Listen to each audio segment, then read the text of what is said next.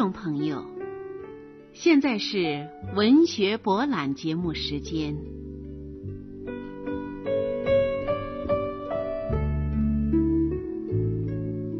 静静的顿河是前苏联著名作家肖洛霍夫的长篇代表作，共分四部，曾获一九四一年度斯大林奖金。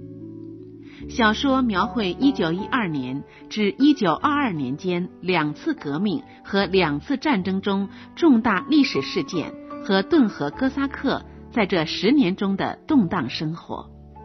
广泛的反映了哥萨克独特的风土人情、各个阶层的变化所走的曲折道路，以及卷入历史事件强大漩涡中的主人公格里高里的悲剧命运。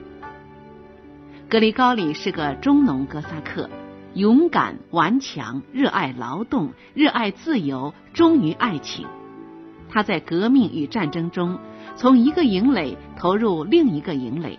反复寻求所谓正确道路，他不仅在历史的歧路上徘徊，而且沦落为匪，直到最后才逃出匪帮，回到已建立了苏维埃政权的家乡。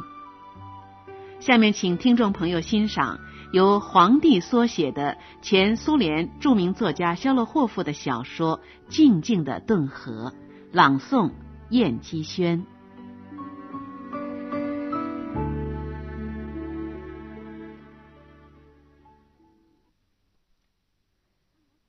黎明时分，参谋长就把格里高里叫醒了。他们一起来到顿河军菲兹哈拉乌洛夫将军的住处。诸位军官，我请你们来是为了和你们商量几个问题。起义军的游击战争结束了，你们的队伍不再成为一个独立的单位，现在要编进顿河军去。我们正在进行有计划的进攻。为什么你们的步兵团昨天没有协助突击营进攻呢？谁是你们的所谓师长？我，格里高里回答道：“你，你跑到哪儿去了？回家去了。”乌兹哈拉乌鲁夫喊叫起来。师长在作战的时候是不能回家去的。你们不是军队，是些赤卫军的匪帮。您不能指挥一个师，只能当个马便。请您别对我大喊大叫，大人。如果您敢用手指头动我一下，我就当场把你砍死。格里高利的手握着马刀柄。菲兹哈拉乌洛夫沉重的坐下去，嘟嘟囔囔的说：“嗯，把全部骑兵调到东南地区去，请你们马上展开攻势。”格里高里疲倦的说：“我不愿意把军队送到那儿去。”他用娜塔莉亚给他的绣花手绢擦了擦汗。既然如此。请您立刻把指挥这一个师的权利交出去。随您便好了。可是我不能服从您的指挥。那么，你服从谁的指挥呢？我服从起义军总司令库居诺夫的指挥。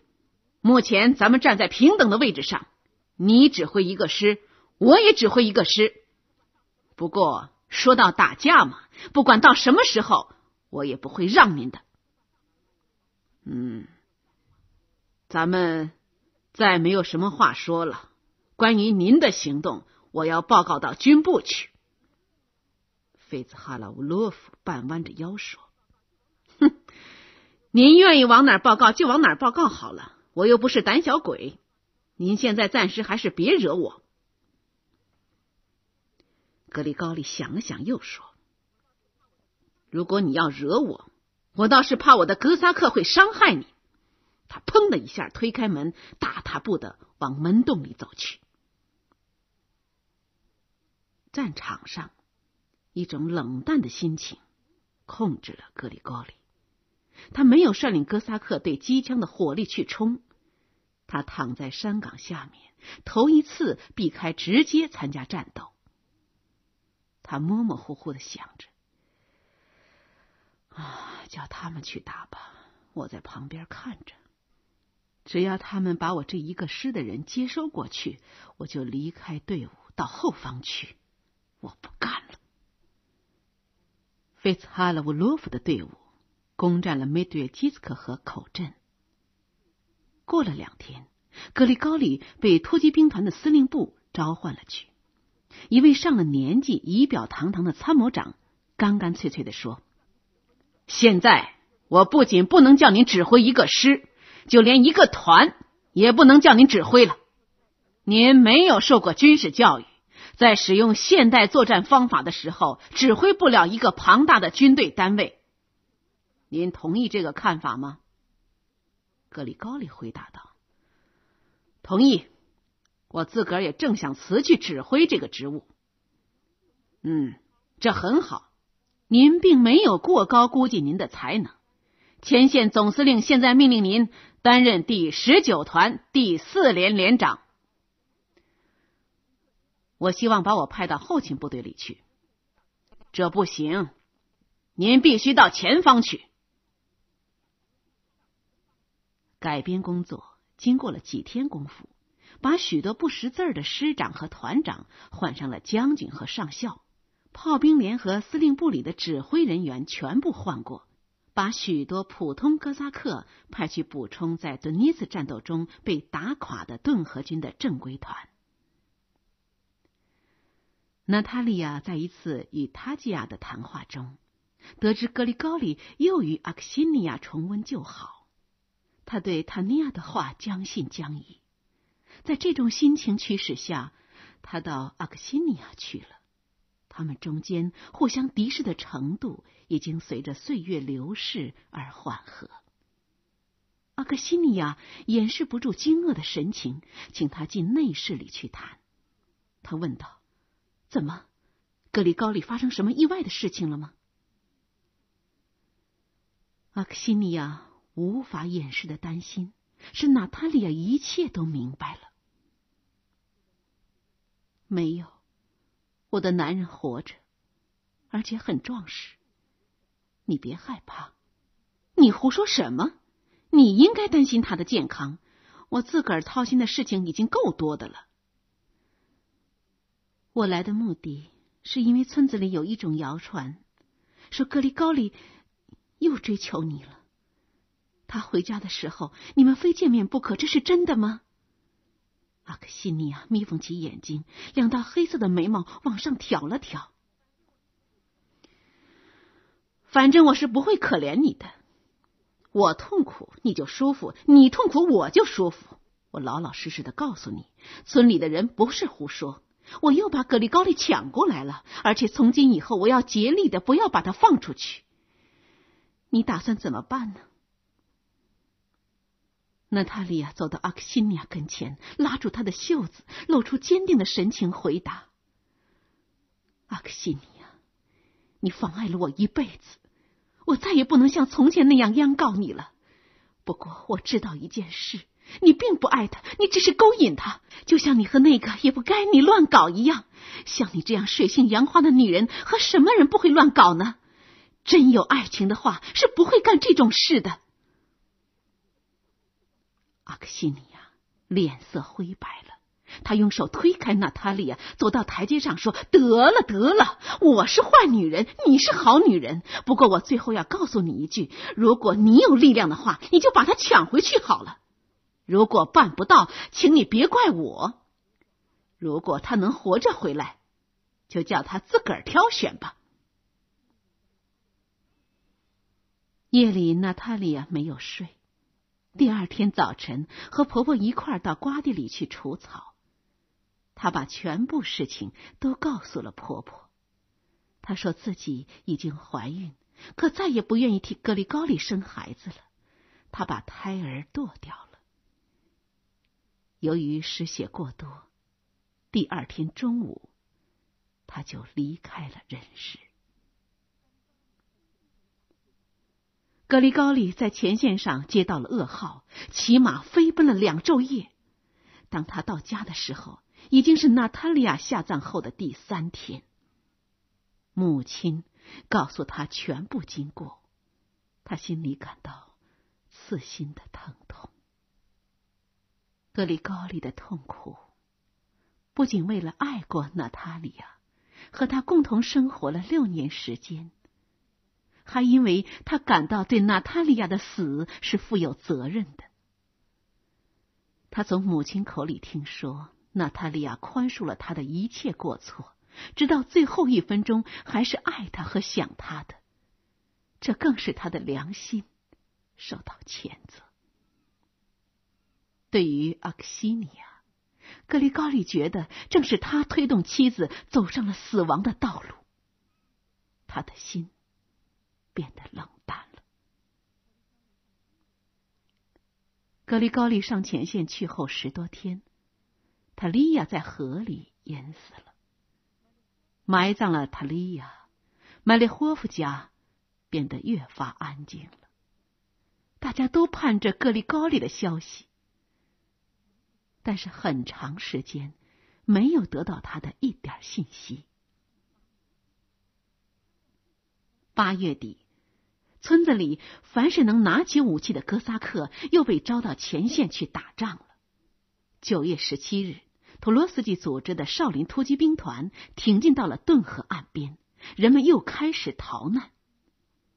十月，白军把红军打败了，可是大多数的战士都明白，这种胜利只是暂时的。冬天一到，顿河冰封，就难以坚持下去了。潘塔莱带着全家老少在外躲了半个月，才回家来。前线不断的送死人回来，村庄里到处哭声，弄得人心惶惶。格里高里也被拉回来了，他得了伤寒症，差点死在战场上。十一月，列宁批准了斯大林的作战计划后，南方前线的形势起了很大变化，白军全盘撤退。达达村的所有哥萨克也要跟着撤退了。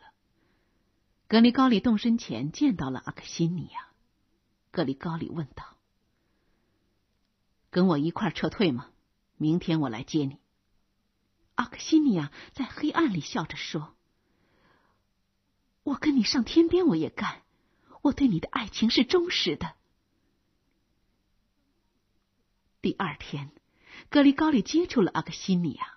和他俩同行的还有格里高里过去的传令兵普勒霍尔。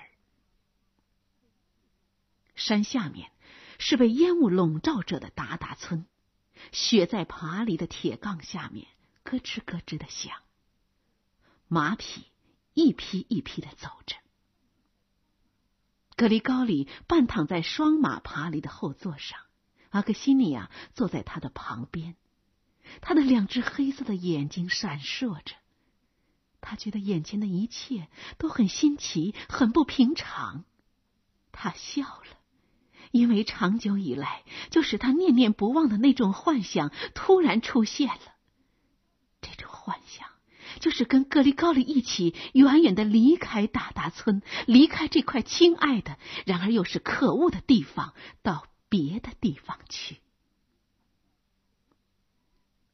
他们在卡尔根斯克过夜，第二天吃过早饭，又上路了。离开约申斯克镇的村庄越远，格里高里越难找到住宿的地方。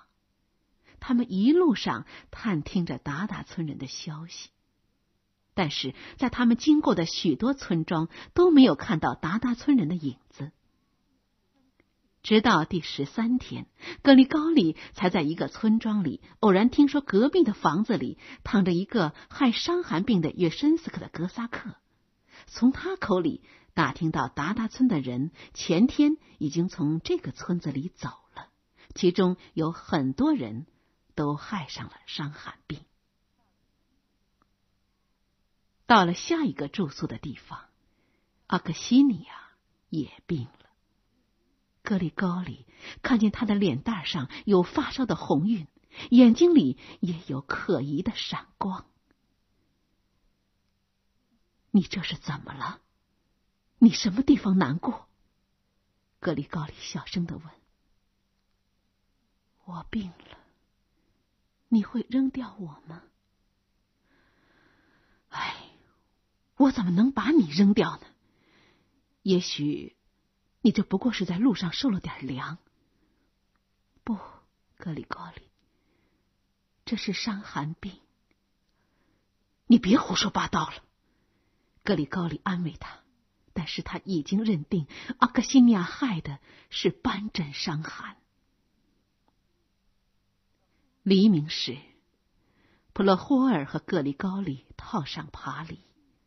中午的时候，阿克西尼亚昏迷过去了，格里高里只好把他放在一家热心的女主人的床上。阿克西尼亚困难的睁开眼睛说：“你，你别把我扔在外乡，我会死的。”接着。他又昏迷过去。格里高里明白，阿克西尼亚必须留在这个村子里，再继续前进会加速他的死亡。他把所有的钱都送给这家房主人，请他们帮助照看阿克西尼亚。格里高里把阿克西尼亚留下以后，一下子对周围的一切都失掉了兴趣。从清晨起，他就坐上爬犁，在草原上奔驰。黄昏的时候，找到一座可以住宿的村子，就躺下去睡觉。他明白，真正的抵抗已经结束了。大多数哥萨克都失掉了保护故乡的热情，从各方面断定，战争接近结束了。他想着病倒在偏僻村庄里的阿克西尼亚和留在达达村的亲人们。他担心红军是不是会因为自己的问题为难母亲和妹妹。但在路上听说红军经过的地方很太平，这使他的心情渐渐平静下来。一月底，在一个雾蒙蒙的融雪的中午。格里高里和普洛霍尔到了白年士村，这个村子里挤了一万五千名难民，其中有一大半是害斑疹伤寒的。在这里，格里高里找到了父亲，可是父亲已经在两天前魂归西天了。埋葬掉父亲，格里高里自己也得了病。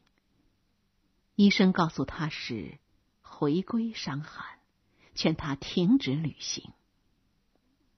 格里高里不听，仍旧每天昏昏沉沉的躺在爬犁上颠簸，直到阿宾斯克镇，他们才遇上了几个以前一同战斗过的哥萨克。他们把格里高里安排在一家医生家里，慢慢的调理。后来，正像普洛霍尔所说，病好起来了。温暖的南风刮了两昼夜，田野上最后的雪已经消失了。阿克西尼亚病后回到了达达村，他无时无刻不在担心格里高里。直到受了伤的普罗霍尔回到达达村来，才带来了格里高里的消息。原来这两个人在诺沃罗西伊斯克一块参加了布琼尼的第十四师的红军队伍。格里高里又成了红军队伍的一名连长。自从参加了红军，他就变得精神愉快起来，连休假都不要了。啊，怎么？他是不是可以请假？阿克西尼亚结结巴巴的说。普勒霍尔断然的说：“简直别想！他说他一直要干到能把过去的罪过都赎过来才算完。他可真办得到。”在一个小镇的附近，我们和波兰军作战，我亲眼看见他砍死了四名敌人的枪骑兵。战斗以后，波琼尼站在队伍前面，亲自和他握手。你看他干的多漂亮！你的格里高利老爷，阿克西米亚好像做梦一样听完他的话，一直走到麦列霍夫家的大门口才清醒过来。多尼亚西嘎正在门洞里滤牛奶。阿克西尼亚把脸蛋又贴在他的肩膀上，高兴的气喘吁吁的小声说：“他活着呢，带来好消息了，快去告诉妈妈吧。”在割草以前，可塞沃伊从前线上回到村子里，他心里深深的爱着多尼亚西嘎，所以第二天他就来到了麦利霍夫家。因为毕杜勒是被科塞沃伊在战场上打死的，母亲反而把女儿嫁给他。科塞沃伊天天帮着多尼亚西嘎干活，终于怜惜心征服了母亲的心。科塞沃伊和多尼亚西嘎结婚了。不久，格里高利的母亲生病死了。得到杜尼亚斯卡的同意，阿克西尼亚把格里高里的两个孩子领到自己家里去。叫他们和自己一块儿睡。格里高利终于回来了。他在和弗兰格作战的前线上受了伤，伤痊愈后可能要复员回家了。这个时候，克塞沃伊已经是达达村的苏维埃主席。这天黄昏，他从镇上回来，格里高利正抱着自己的女儿。看到克塞沃伊，就站起来迎接妹夫。他本想要拥抱克塞沃伊，但是，一看见克塞沃伊眼睛里敌视的神情，他就忍住了。多尼亚西嘎摆好了桌子，阿克西尼亚和普罗霍尔都来了，他们高兴的脸都红了。吃过晚饭以后，朋友们都走了。格里高利把朋友送到板门外头，回到厨房里去。咱们要谈谈吗，克塞沃伊？我这次回家是不是不合你的心意？是不是我有什么错误呢？咱们俩是敌人，从前是，不，将来还是。你是个靠不住的人，为什么在这种时候叫你复员回家呢？不信任你了吧？格里高里说：“如果他们不信任我，就不会叫我指挥一个连了。”哼，这是开头的时候，可是现在不叫你留在队伍里，事情就很清楚了。那么，请问你信任我还是不信任我呢？我当然不信任你。格里高里沉默了一会儿。他无精打采的从盘子里拿起一块腌黄瓜，嚼了嚼，又吐了出来。